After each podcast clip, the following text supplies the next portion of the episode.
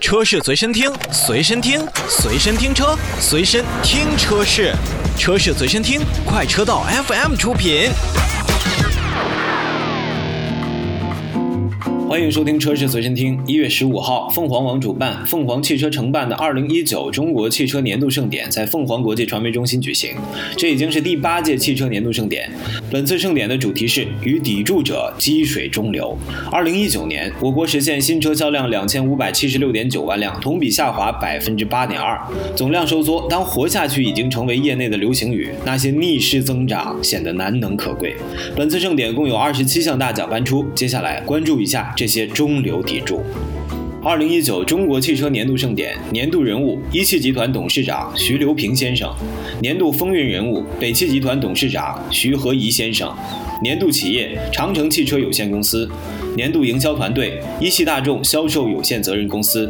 年度营销人物：沃尔沃全球高级副总裁、亚太区总裁兼 CEO 袁晓林先生；年度车型：东风日产第十四代轩逸。年度豪华车，一汽大众奥迪全新奥迪 A6L；年度 SUV，一汽丰田全新 RAV4 荣放；年度 MPV，长安欧尚科尚；年度自主车型，风神奕炫；年度中型车，沃尔沃全新 S60；年度紧凑型车，广汽丰田 TNGA 全新雷凌；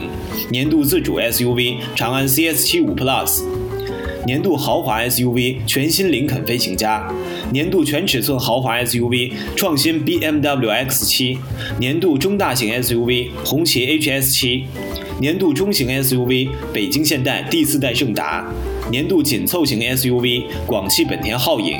年度小型 SUV 东风悦达起亚全新一代傲跑，年度混动车型东风本田艾力绅锐混动。